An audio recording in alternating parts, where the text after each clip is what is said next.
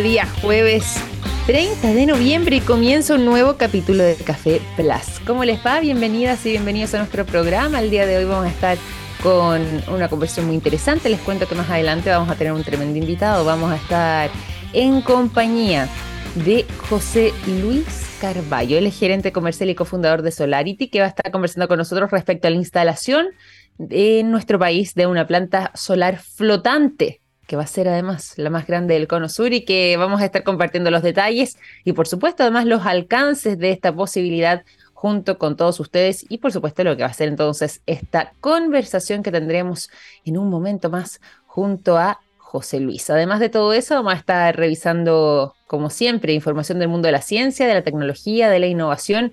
Y el día de hoy vamos a comenzar con una iniciativa de científicos nacionales, científicos chilenos, que han logrado desarrollar un biofertilizante, que ha sido parte además del trabajo eh, que han elaborado desde la Universidad Católica de Temuco, que permite eh, la, a través de esta nueva técnica que em, exista mayor producción eficiente de frutas y verduras utilizando algunas bacterias que son no patógenas. Y esto ha logrado entonces, a través de este sistema, generar este biofertilizante bastante, bastante innovador. Esto es un trabajo, como les decía, que surge en esta casa de estudios y que han estado desarrollando durante este tiempo desde esta universidad, la Universidad Católica de Temuco, donde lo que se busca y lo que se pretende es que puedan contribuir a que los alimentos orgánicos puedan ser capaces de enfrentar los periodos de sequía, sobre todo además la sequía que ha avanzado fuertemente en Chile, pese a que este año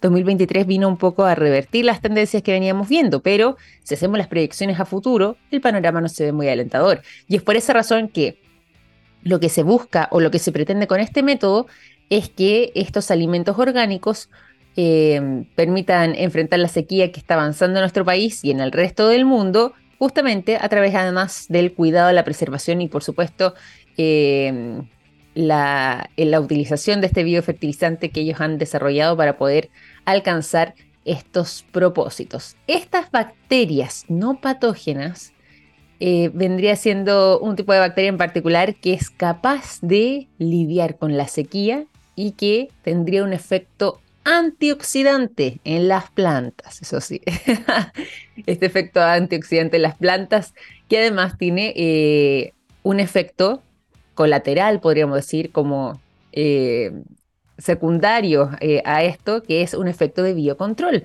Y eso implica que cuando está inoculada la planta con este biofertilizante y se riega esa bacteria alrededor de las raíces de la planta, se genera ahí este efecto protector que evita que las plantas se enfermen con hongos fitopatógenos, es decir, puedan crecer eh, más fácilmente sin tantos inconvenientes y de esta manera se optimice también todo lo que es el proceso de em, aumento de la producción de frutas y verduras, contemplando estas posibilidades para enfrentar la sequía. Bueno, considerando además lo que ha tenido que ver con este trabajo, ellos siguen eh, además desarrollando y enfocándose en lo que es la producción en planta y además estudiando efectos en el fruto propiamente tal con la intención de poder incrementar todo lo que tiene que ver con el valor nutritivo de ya sea la planta o verdura que haya sido biofertilizada.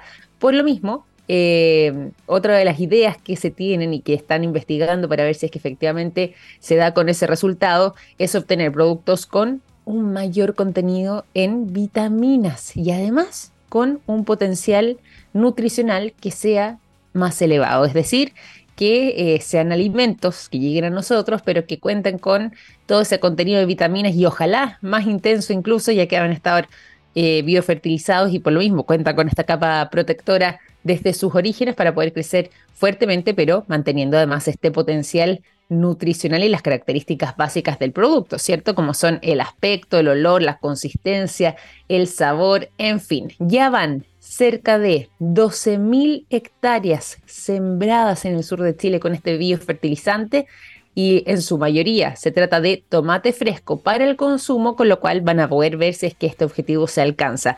Y eh, se espera que esto siga en aumento eh, para que ya próximamente podamos contar con una alternativa más frente a todo esto, escenarios del cambio climático, particularmente lo que eh, nos ha afectado a nosotros como chilenos muchísimo, que tiene que ver con la sequía extendida y que bueno, se repite esta situación también en distintas latitudes y en distintos lugares de nuestro planeta, sobre todo además considerando que las cifras de personas en el mundo que hoy por hoy pasan hambre son cerca de 690 millones de personas y el cambio climático lógicamente puede agravar aún más esta situación. De hecho, se habla de que podríamos llegar a eh, las 600 millones de personas en el mundo de acá al año 2080, pasando hambre. Y eso lógicamente eh, vendría siendo una, una situación que eh, hay que enfrentar con más tecnología, con nuevas innovaciones y por supuesto a través de las herramientas que tenemos para poder enfrentar este escenario complejo como es la sequía o el cambio climático y este grupo de científicos nacionales entonces de la Universidad Católica de Temuco desarrolla entonces este biofertilizante para que frutas y verduras puedan sobrevivir al periodo de sequía. Con esta noticia vamos a comenzar este capítulo de Café Plus. Vamos a seguir también durante esta mañana con buena música y por lo mismo a continuación queremos recordar eh, a nada más y nada menos que en este día 30 de noviembre el nacimiento del gran Billy Idol. Así es, nace un 30 de noviembre del año 1955 este músico de rock británico que vivió en Worthing antes de acudir a la Universidad de Sussex por tan solo un año, porque eh, había decidido también unirse al Bromley Contingent, que había sido formado por eh, los fanáticos de los Sex Pistols. Entonces, inspirado por esta banda, armó su primer grupo ya en el año 1976, el cual fue bautizado con el nombre de Chelsea, pero posteriormente esta idea le duró poco porque em, a raíz de esta situación logró generar el que sería el nombre por el cual sería recordado y reconocido alrededor del mundo como es Billy Idol. Por lo mismo, recordamos entonces, celebramos eh, su talento y em, ahora que estamos conmemorando lo que habría sido su fecha de cumpleaños, lo que es más o menos eh, su fecha de cumpleaños 30 de noviembre, pero el natalicio en el año 1955 los dejamos a continuación con el sonido de Billy Idol. La canción Dancing with Myself es lo que suena a continuación.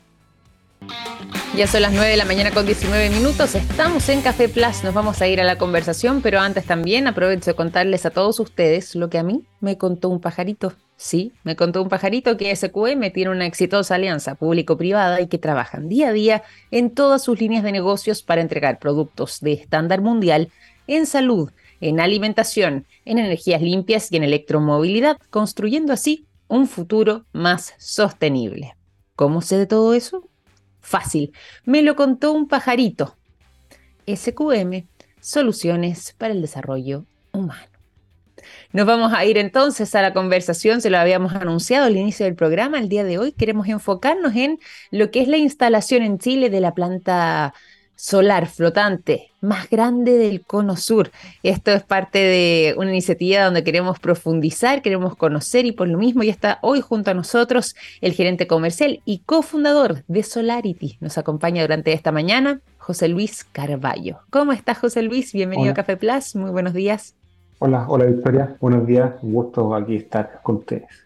Lo mismo digo, qué bueno tenerte por acá para que podamos conversar sobre esta instalación de esta planta solar flotante, eh, la más grande del Cono Sur. Antes de que nos vayamos directamente a lo que tiene que ver con esa información en sí mismo, cuéntanos un poco también de Solarity, cómo ha sido el desarrollo y la experiencia que han eh, tenido también durante estos años de funcionamiento. Ah, súper. Eh, o sea, en resumen, ha sido espectacular. Solarity la, fundamos hace casi 10 años. En, mayo el próximo cumplimos 10. Eh, con el, el objetivo de, ayudar a la empresa a, obviamente, a, ser más sustentable, a reducir sus costos. Y esto lo, hacemos con, con, plantas solares que instalamos en sus mismas operaciones. nosotros dedicamos, nos dedicamos a entregar la energía eh, de una forma nueva, no una forma antigua que, eh, que es generar lejos transmitir y consumir, sino que ojalá que las empresas eh, consuman la energía o demanden la energía que ellas mismas generan en su, en su operación. Entonces, ha sido partimos hace 10 años, cuando eh, la verdad es que había, había poca iniciativa así, hemos ido creciendo, nos ha ido bien, así que ha sido un buen, un buen, un buen camino con toda la, la montaña rusa del emprendimiento, pero ya, pues. estamos, hace un par de años ya estamos súper bien establecidos, ya hace dos ya nos pegamos ya un salto un salto grande, eh, hemos crecido en, cantidad de personas,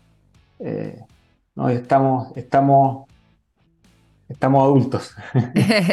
Oye, y eso es una muy buena noticia porque, bueno, más allá de lo que ha sido todo este, este trayecto y este camino, y como decías tú, esta ruta del emprendimiento que siempre tiene sus altos y bajos, es una verdadera montaña rusa para todos los que están en, ese, en esa vereda hoy por hoy.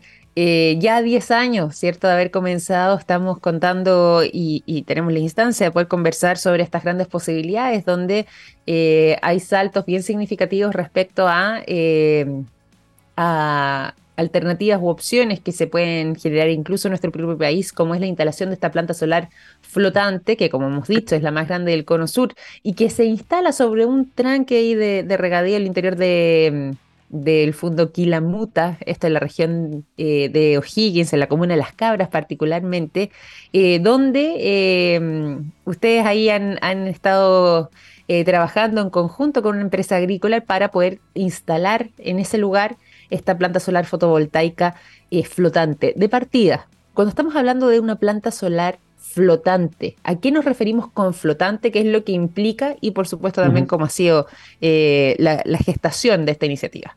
Sí, súper. Eh, mira, cuando nosotros vamos donde un, cliente, eh, en, este caso eh, le, miramos todo, así le hacemos un, un, barrido, un escaneo por todo lo que tienen disponible para instalar paneles solares, para instalar paneles solares eh, paneles que nosotros financiamos, construimos y operamos, o sea, nosotros hacemos todo. Entonces, le buscamos los espacios.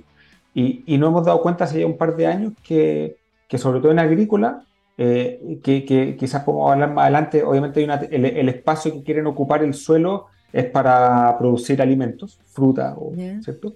Entonces, los espacios disponibles que buscamos, uno que estaba muerto, que no se utilizaba, eran los tranques. Eh, y, la, y, la, agricultura, obviamente con todos los, problemas y desafíos hídricos que hay, acumulan agua para su riego. ¿ya? Eh, y cuando fuimos donde Berfruit, eh, vimos que tenían varios tranques. Nosotros ya teníamos experiencia en flotante que habíamos hecho con otras empresas hace ya un par de años. y le dijimos, ocupemos el, ocupemos el tranque y hagamos flotar paneles y generamos electricidad y tiene una serie de beneficios que podemos ir hablando más adelante para ir dejando tema para la conversación. Me parece, me parece. Eh, pero, era pero era un espacio que está disponible, que no se utiliza eh, y ya había experiencia en el mundo de plantas flotantes. Y que una planta flotante es básicamente utilizar, para ponerlo en términos súper simples, imagínate un muelle de flotadores y sobre esos flotadores se instalan los paneles solares. Obviamente, Obviamente es un flotador que, tiene ciertas características, no es, un, no es un flotador plano, sino que un flotador que tiene cierta forma, en la cual tú llegas y montas el panel y te queda un panel inclinado, eh, tú le das la orientación hacia el norte, eh, pero es sencillo, o sea, en el fondo es, uno está tomando un recurso de, otro lugar, de, los muelles, del, del, mar, y lo estáis trasladando al tema energía, o sea, estáis en ese sentido estás como innovando en algo que era muy viejo, lo trajiste acá y estás creando una, estás creando una, una digamos, una, innovación. Y le encantó, pues tiene una serie de, beneficios para los dos lados, para, para, la empresa y también para el proyecto solar, tiene, tiene ciertos beneficios. Oye, pero esto está, esto está muy interesante y un paso bien innovador. Eh, es bueno además poder conocer el hecho de que, claro, nace un poco de la visión que ustedes pudieron obtener esta radiografía, ¿cierto? Que estuvieron realizando eh, en terreno para poder dar finalmente con esta solución para em, la instalación de, de, esta planta fotovoltaica flotante eh, en la comuna de Las Cabras y particularmente en este fondo en particular.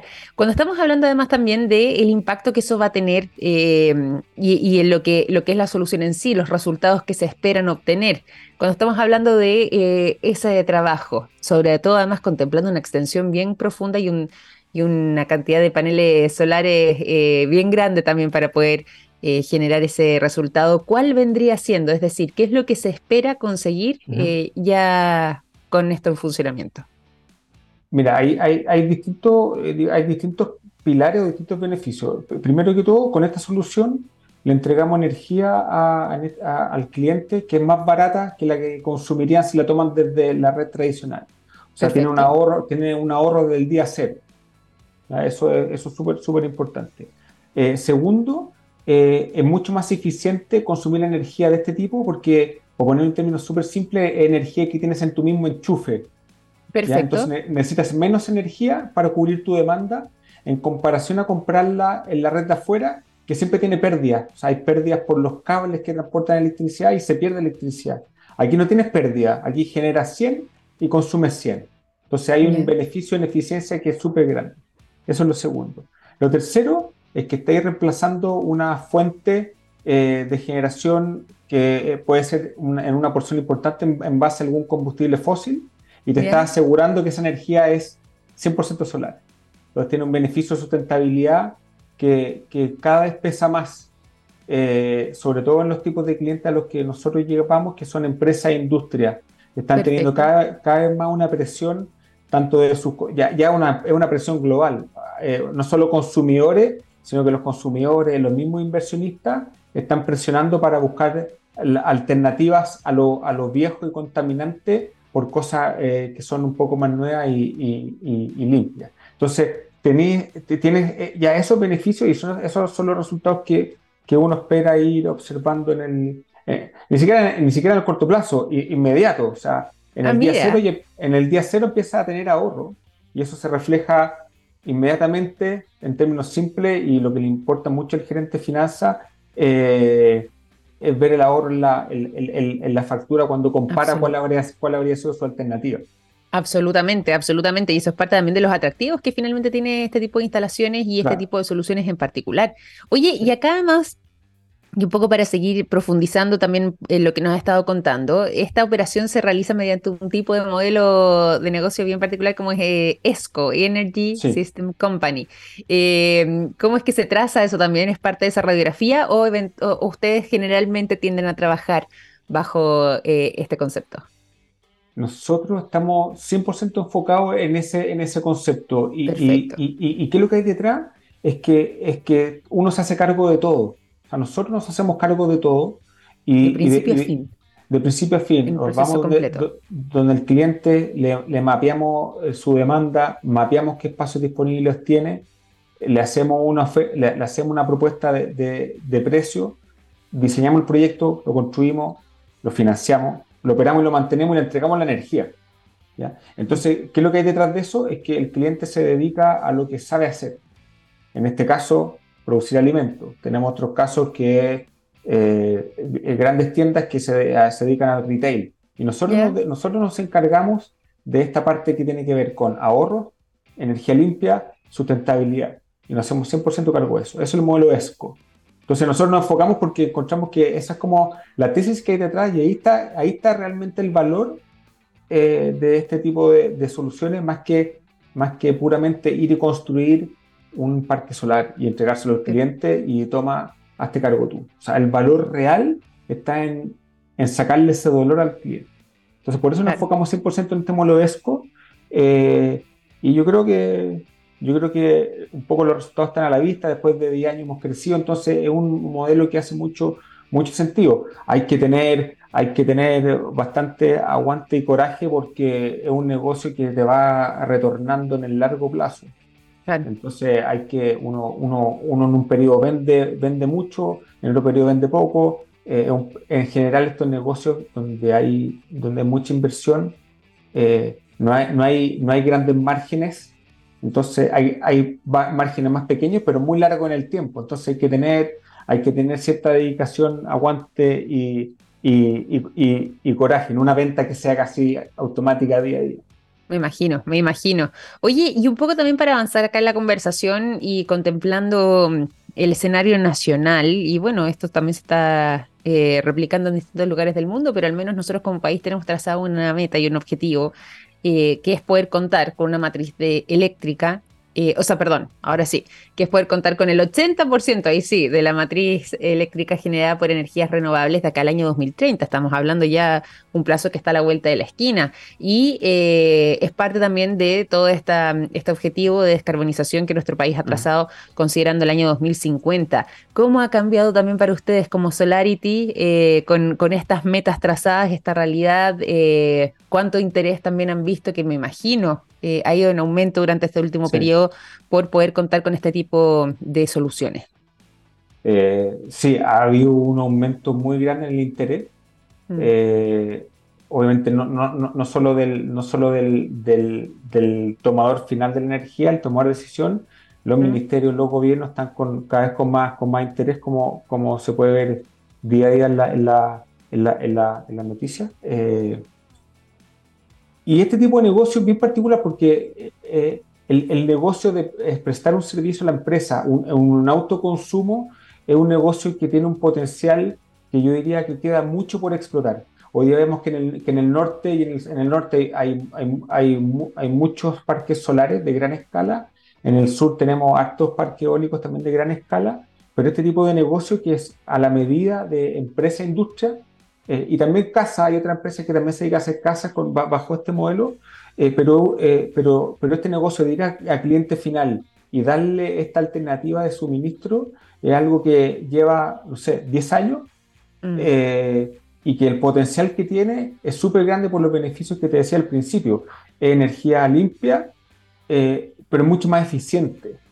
Y, más encima les da otro atributo adicional al cliente, como es protegerlo de las variabilidades de precio eh, de, mercado, protegerlo también de inestabilidades del sistema eléctrico. El sistema eléctrico, en el fondo, al hacer Chile un país muy largo, hay ciertas zonas donde la electricidad, en términos simples, no llega de muy buena calidad.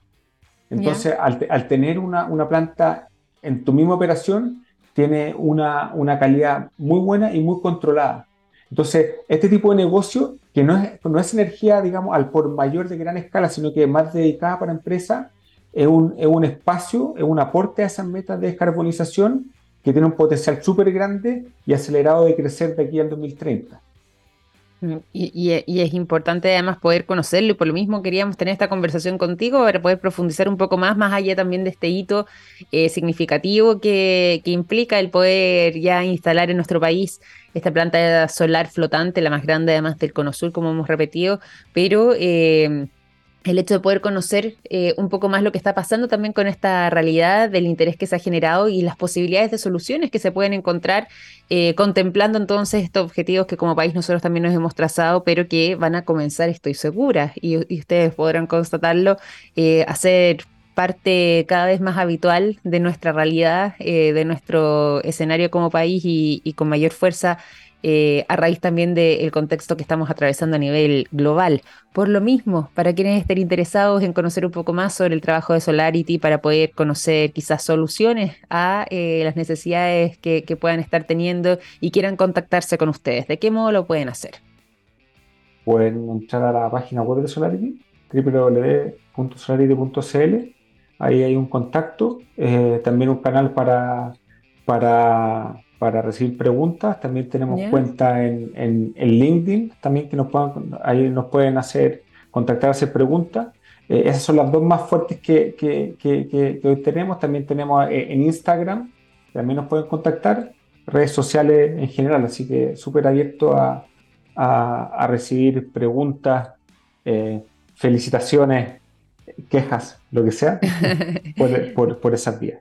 Maravilloso. Hay canal de contacto entonces para poder conocer un poco más y por supuesto también para poder comunicarse, enviar consultas y muchísima más interacción con Solarity y, de esta forma poder conocer con mayor detalle también lo que son sus soluciones y servicios. Y te quiero agradecer eh, por esta conversación, José Luis. Ha sido un placer tenerte aquí en Café Plus y poder eh, indagar un poco más respecto a esta planta solar flotante, pero además del trabajo que ustedes han venido realizando.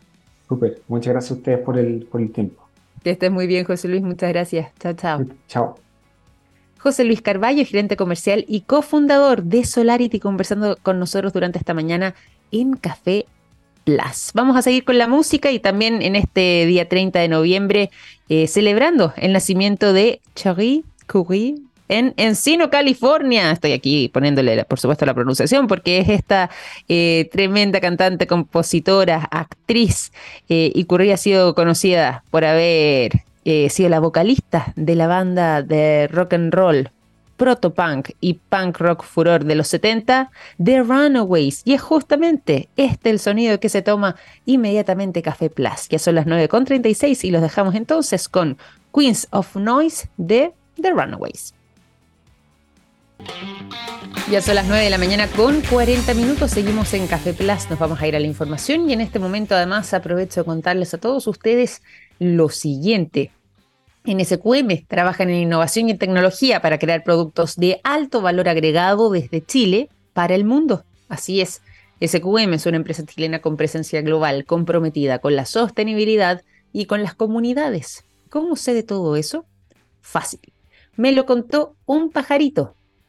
SQM, Soluciones para el Desarrollo Humano.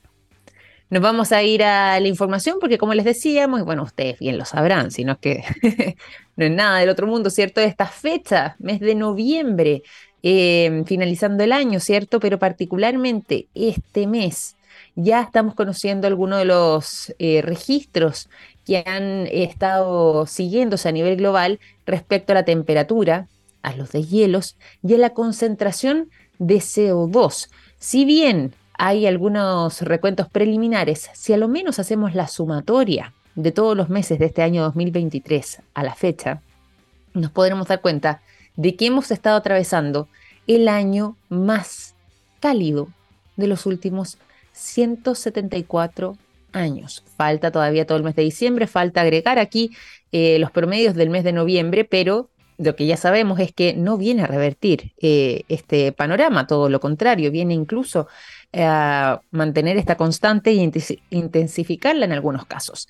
Y eh, en estos últimos 174 años, desde que comenzó la era industrial, hemos estado atravesando el año más cálido.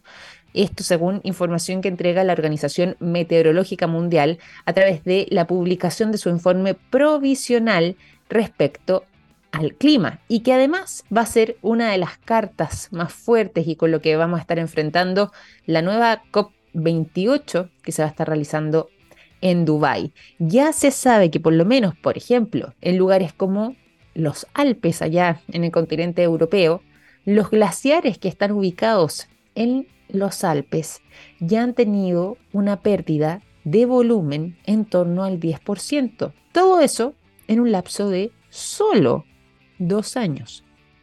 Solo dos años. Imagínense si es que hacemos el recuento hacia atrás cuánto más ha cambiado esa realidad.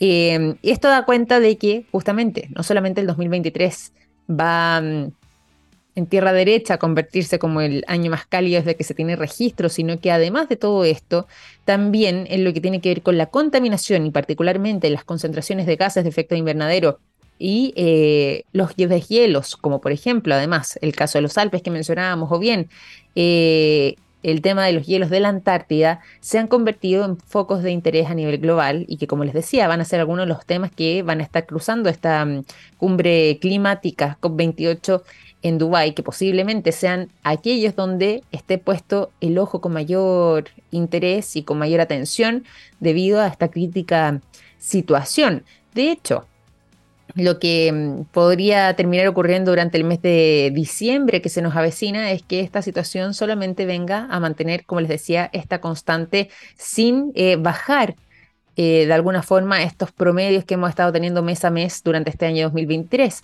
Y eso indicaría de que estamos eh, en una situación bastante compleja y cada vez acercándonos más a estos 1.5 grados, que es el máximo que se espera se pueda eh, alcanzar después de eh, lo que fue el Acuerdo de París, ya hace varios años atrás, pero 1.5 era el límite establecido por todas las naciones que participaron de ese encuentro para lo que podía ser con el aumento de las temperaturas medias de nuestro planeta. Bueno, les cuento que en este 2023, si es que hacemos el registro hasta al menos el mes de octubre, sin considerar este mes de noviembre que todavía no culmina, le quedan ya algunas horas, pero em, si consideramos solamente el mes de octubre, saben ustedes cuánto se ha elevado la temperatura a nivel global desde el periodo preindustrial? 1.4 grados Celsius. Es decir, estamos a 0.1 grados de alcanzar este límite trazado en el Acuerdo de París. Así de grave es la situación. Estamos ya en un aumento de las temperaturas de nuestro planeta en 1. grados Celsius, según eh, lo que se ha podido registrar al menos para este año 2023. Y esto está muy por encima de eh, las situaciones o los excesos de temperaturas que se registraron, por ejemplo, en años anteriores, como puede ser el año 2016, porque ahora eh, los valores que se registran en los últimos dos meses del año, que viene ahora siendo noviembre, que ya está por culminar, y eh, diciembre, ya se sabe que no van a tener ningún tipo de repercusión en lo que es esta clasificación, porque con lo que se ha podido monitorear, por lo menos en este mes de noviembre, no ha bajado esa tendencia y es muy poco probable que con todo lo que ha sido este trayecto vaya a haber una caída en diciembre, no tiene por qué, no hay, no hay motivo. Entonces ya se sabe de que estos últimos dos meses del año no van a variar esta mm, clasificación, sino que todo lo contrario, van a terminar quizás acentuando aún más eh, la gravedad de lo que ya estamos atravesando. Más allá de que em, estemos en una situación particular y que incluso el fenómeno del niño nos está afectando, hay que recordar que las proyecciones para el 2024 son aún más complejas, porque el fenómeno del niño va a estar 100% instalado, eh, sobre todo en lo que es estos inicios del nuevo año, y sumado aún a que no se ha revertido la tendencia de eh, ir en aumento de las temperaturas, sino que todo lo contrario. Ha ido, o sea, perdón, sino que, claro, ha ido acentuándose esta realidad en vez de tender a la baja. Y eso vuelve, vuelve aún más compleja la situación. Respecto a lo que tiene que ver con las emisiones, también vamos a estar superando récords históricos para lo que vaya a ser el cierre de este 2023 en lo que es la concentración de gases invernadero de efecto invernadero, digo, como les veníamos mencionando, si es que hacemos la comparación con 2022 y ya si es que pensamos en el año pasado, ya esa mm, concentración era un 150% en el año 2022, superior a la era preindustrial, sobre todo lo que tiene que ver con las mediciones de dióxido de carbono en el ambiente, lo que es la concentración de metano era aún peor, 256% superior a la era preindustrial y en lo que es el, el óxido nitroso, ahí tiende a bajar un poco más, alcanza los 124 eh, puntos porcentuales respecto al año 2022. Todo esto según las mediciones de las estaciones meteorológicas estratégicas ubicadas en Hawái y en Tasmania. Australia, según están advirtiendo también de estas entidades internacionales. Y en los deshielos, que también se lo estábamos mencionando, bueno, ahí hay otro, índice preocupante porque eh, si bien la Antártida alcanzó un mínimo histórico en la extensión de su hielo marino, que alcanza ya el 1.79 millones de kilómetros cuadrados hasta el mes de febrero, posiblemente de aquí hacia fin de año, esa cifra sea aún más eh, pequeña, es decir, eh, ese deshielo sea aún más rápido, más elevado, lo que agravaría aún más la situación. Y de hecho, esta cantidad de 1.79 millones de kilómetros cuadrados de hielo solamente en la Antártida es la cifra más baja desde que comenzaron a realizarse este tipo de mediciones satelitales, ya en el año 1979. En el Ártico la situación también es inquietante, de hecho ya eh, se habla de que 4.23 millones de kilómetros cuadrados había para eh, el mes de septiembre, que vendría siendo el valor mínimo de extensión durante el año y que es el sexto más bajo jamás registrado. Si sumamos los Alpes europeos, como les mencionábamos al inicio incluso de esta situación, es que ahí también es preocupante porque ya en solo dos años sus glaciares han perdido el 10% de su volumen. Esta radiografía que eh, nos entrega la OMM viene a eh, literalmente eh, caernos como un balde de, agua fría, pero además también a, hacernos tomar conciencia respecto a la realidad que estamos atravesando y que año a año va complejizándose cada vez más de cara a esta COP28, pero también eh, para tomar medidas que sean aún más severas para poder ya sea Idealmente revertir este escenario o bien por lo menos sostenerlo porque ya estamos prácticamente en el límite de los 1.5 grados Celsius.